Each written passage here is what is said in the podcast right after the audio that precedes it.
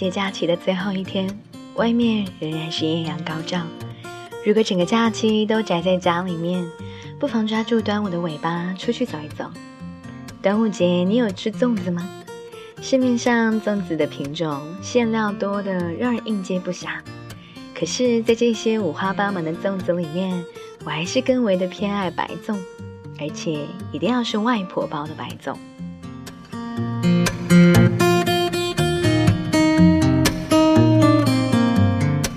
我的外婆每年都会包上好几十个白粽，分给她的儿女和孙辈们享用。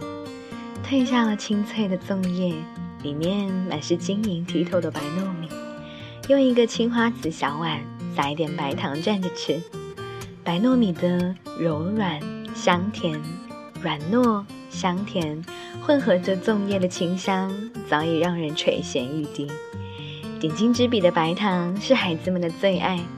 看到粘在嘴边的糖粉越多，外婆嘴角的笑意就越深。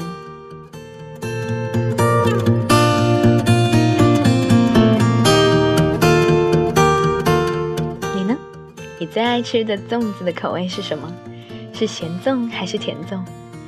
也可以学我的样，剥一颗粽子，温一壶茶，坐下来好好的品尝。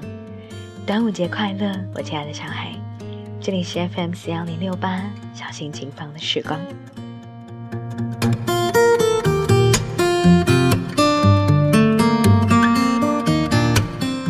上一期节目因为时间很赶，所以只做了很短的时间。不过倒是收到的反馈，很多人都说节目的长短刚刚好。可是这一次我要让大家失望了，因为这期的节目稿我删了再删，还是很长。也不忍心继续删减下去。今天要和你讲的这个话题很特别，在上周的一周里面发生了大大小小新闻，但让我最关注的是其中的这一条。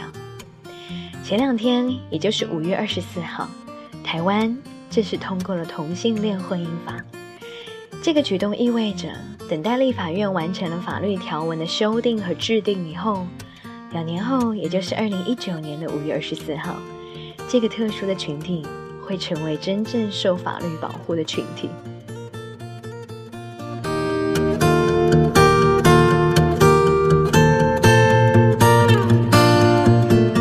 不管这个举动掺杂了多少的政治色彩，都让我看到心头一暖，立刻把李安的那一部温情的同性电影拿出来，反复的回看，以此庆祝。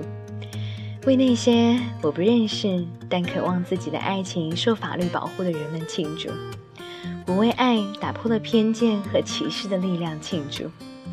可是这条路依旧很漫长。就在我的朋友圈里面收到了这样的一条留言：我不明白，两个同性好就好呗，愿意厮守就厮守啊，可为什么要结婚呢？婚姻是负有很多重要的社会责任和历史责任的吧？比如稳定的社会结构、传承人类的后代、负起双方家庭的责任等等。同性恋可以随意，像异性恋那样随意，但是同性婚姻，它到底能够承担哪一项责任呢？不了解。我相信这么想的人绝对不止他一个。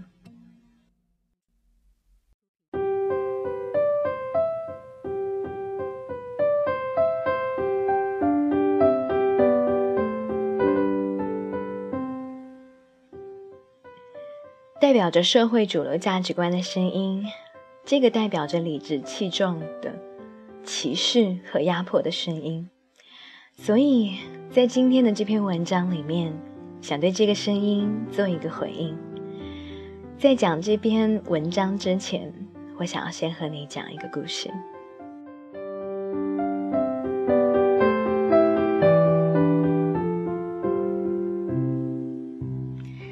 故事的一个主角名字叫做 Shane，他出生在美国的蒙大拿州的一个小镇。故事的另一个主角叫 Tom，出生在印第安纳州的另一个小城。二零零四年，他们在朋友的聚会上认识。Shane 说，很快他们就形影不离。他觉得跟 Tom 真的是无话不谈，可以把生命完全的托付给他。当时已经九十二岁高龄的 Shane 的曾祖母说。没错，他们就是罗密欧和朱密，罗密欧和罗密欧。你们爱怎么想怎么想。Shane 上小学的时候，跟妈妈一起看了一部叫做《费城故事》的同志电影。汤姆汉克斯主演的男主角在电影的最后，因为患有艾滋病即将死去。Shane 说，那个时候有些东西拨动了他的心弦，因为内心深处他知道他跟男主是一样的。Shane 是幸运的。他的母亲最终还是接受了他的不同。Shane 说：“我父亲之前还是做过了一番思想斗争的。我是家里的独子，家里面当然不希望我是同志，但在某种情况下，他们要么选择接受我，像我父亲说的那样，要么选择不接受我。我很感激他们选择了前者。”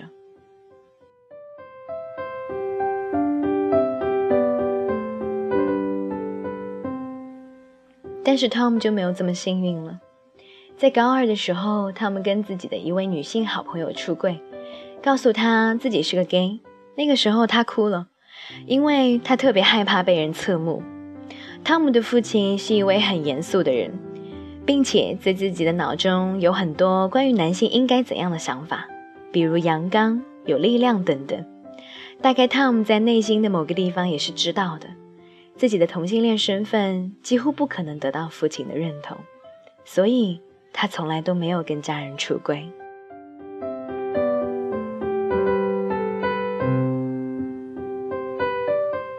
他们的朋友说，Shane 和 Tom 的相爱是那种提醒他们真爱的确存在的故事。随着两个人越来越相爱，他们也决定带着伴侣跟自己的家人出轨。身影的家人很快的就接受，并且非常喜欢，但他们都知道跟 Tom 的家人出柜将会是一项挑战。那年的圣诞节，他们回到了家里过圣诞。那天，他和母亲一起在看电视，节目里面放了一对女性，嗯，女同性伴侣的故事。汤姆的妈妈开始评论说那是多么的恶心。汤姆在那个时候意识到他需要跟母亲出柜，于是他说：“妈。”我是同性恋。当你那么说的时候，我觉得你好像在说我。汤姆的妈妈立刻打电话给他的父亲，然后他不断的说这是一种罪过，汤姆应该早一点告诉他，这样他们就可以治疗他了。他父亲回到家对他说了很多恶毒的话，并且指责 Shane 把他变成了同性恋。他们让汤姆改变他的想法，但是汤姆说：“我做不到。”这不是一件可以改变的事情。于是汤姆的父亲就拿了散弹枪指着他。后来的故事是，汤姆有一次跑到房顶去给朋友照相，却不幸的跌落身亡了。这件事情发生后，汤姆的母亲来到 Shane 和汤姆共同居住的地方，带走了汤姆所有的东西。当时他会说会邀请 Shane 和他的家人来参加葬礼，却从此。杳无音讯。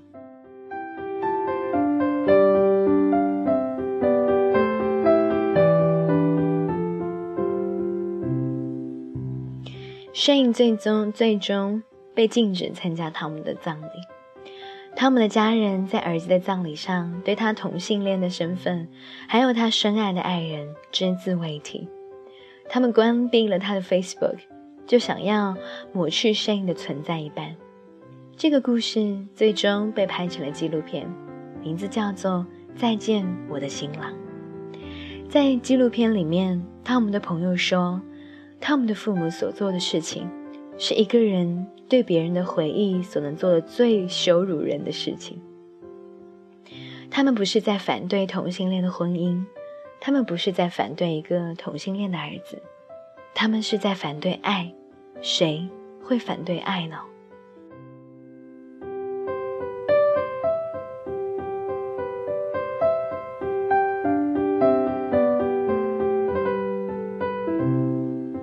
同性恋为什么要结婚？我想请你想象一下，如果你是个男孩，小学的时候便发现自己喜欢上男孩，并且你知道这一切都不可能凭着你的意志改变。长大后，你爱上另一个男孩，无比幸运的是，这个男孩也爱着你，你们是如此的相爱，以至于别人看到你们在一起的样子的时候，几乎能够立刻从你们看彼此的眼睛中读出那些浓浓的爱意。当然，现实是在很多地方你不能跟他结婚，但这好像也没有什么关系，对吗？反正只要你们相爱就好了。你天真的这样以为，可是很快你便发现一件又一件让你无可奈何的事。他因为生病而需要做手术，需要家人签字。你作为他的爱人，应该为他签字，可是你并没有资格。你没有资格的还不止这些，在住院期间，如果医院只允许家人探视，不好意思，你没有资格。你们想要领养孩子，不好意思，你们没有资格。甚至是如果他不幸在你之前去世，你可能会遭遇像 Shane 遇到的事情一样，被禁止参加自己爱人的葬礼。他的葬礼上。对你只字未提，甚至他的墓碑上没有你的名字，你们的爱情没有任何法律的保护，这就是现实。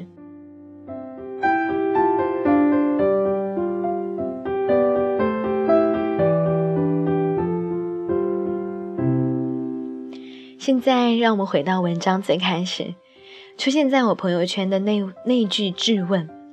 同性恋可以随意像异性恋那样随意，但同性婚姻呢？它到底承担了哪一项责任？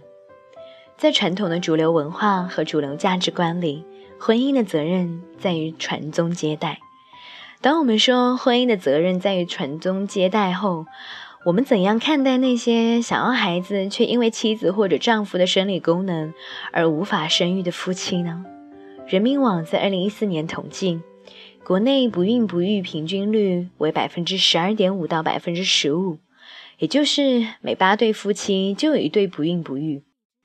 当我们说婚姻是为了传宗接代时，我们又要怎么样去看待那些生育功能完整但选择不要孩子的夫妻呢？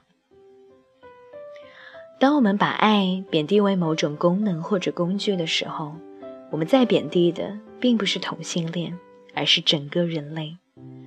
柴静曾经说过：“爱情应该是一个灵魂对另一个灵魂的态度，而不是一个器官对另一个器官的反应。”我想这句话不仅仅适用于同性恋，它适用于每一个人。如果现在要我来回应朋友圈的那位，我会告诉他：同性婚姻，他承担的责任是对全人类爱情的尊重和敬意。这是所有婚姻仅有的，也是唯一的责任。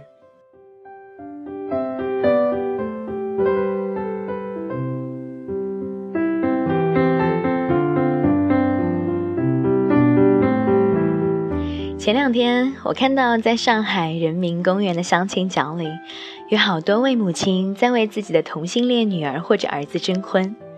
一位母亲举着牌子，上写道：“我爱我的女儿。”也爱我女儿爱的他。另一位母亲的牌子上写着：“希望我的儿子能够迎娶他心爱的男孩。”那一刻，我看到了平权的未来。我们每一个人都可能成为某种主流价值观评判的受害者。这样的事情可能此刻就发生在你的身上。你可能因为患有某种疾病而被别人歧视，可能因为抑郁症或者焦虑症被别人歧视。可能因为自己的体重而被别人评判为懒惰，可能因为你的性取向或者是性别认同被人排排挤，可能因为个子的高矮，太高或者是太矮而被为被视为成异类。你可能每天的生活里，在方方面面中被人审视为不正常。可是，谁又能能告诉我们正常的标准是来自于哪里的？用米歇尔·福克的话说。任何定义的背后都是一种权利，对什么是正常的定义也是如此。当我们被他人甚至是自己评判为不正常时，我们也许要停下来问问自己：这些关于不正常的想法是哪里来的？依照的是怎样的标准？这些标准又是哪里来的？这些标准在为谁的利益服务？同性恋平权的问题。并不只是同性恋的事情，它属于全人类。因为每一个人都可能成为压制和剥夺自由的主流价值的牺牲品。我希望有一天，不再有来访者因为他是同性恋而感感到困扰，不再有来访者因为害怕同性恋的身份而错过了爱情，或者是违心的离开爱情，不再有来访者因为被人定义为不正常而备受歧视。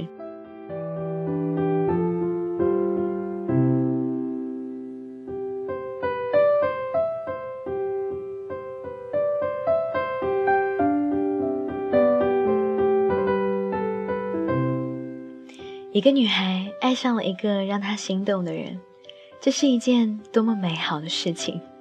她不该为自己的爱而感到抱歉，仅仅因为对方也是一个女神。其实我并不喜欢同性恋这个说法，因为我们很少在介绍自己的说时候说自己是异性恋。如果有一天这个世界让我们因为爱而感到羞耻，那一定是这个世界病了，它需要我们去医治。而我们能做的，就是不再用主流价值去绑架自己和他人，不再用被我们创造出来的语言分类绑架自己和他人，去一次又一次的质疑所有那些想要定义我们的应该和应该怎样生活的声音。其实，性别的概念本就是我们自己创造出来的。从社会构建的角度来看，一个刚出生的婴儿并不知道什么是男人，什么又是女人。他是根据通过跟父母的互动当中知道男人和女人的概念的，很多所谓的男女差异，不过是我们被我们的文化构建出来。比如，男人要够阳刚，女人要够温柔。可是，当我们这么说的时候，其实就是在剥夺自己的一部分自由。所以，一个男人会害怕暴露自己的脆弱，因为他担心被别人评判为软弱。而一个女人害怕展现自己的力量，因为她害怕别人说她强势。从某种程度上来说，我们的文化既是反男性的，也是反女性的。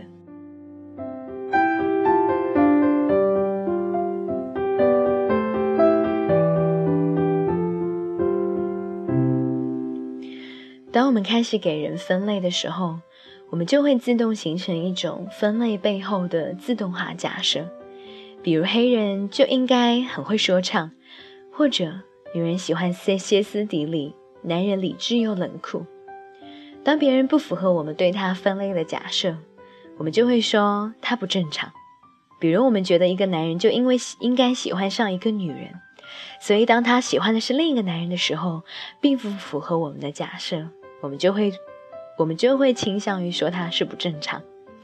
可是，一个丰厚又多样的，一个无法用任何价值衡量的，一个不断发展、变化、流动着的生命，是无法被任何分类定义的。就像一个艾滋病人不等于艾滋病，一个抑郁症患者不等于抑郁症，一个有过性生活的女人不等于非处女，一个喜欢女人的女人。不等于同性恋一样，我们永远无法用一个定义去定义他人。我们开始用标签去定义自己或者是别人的时候，我们就看到了，我们就看不到自己的丰盛和流动，我们也看不到不符合标签时候的自己。这样的我们会失去太多生命的可能性。这篇文章的最后，愿我们。都活出标签之外的自己，成为自己最喜欢的样子。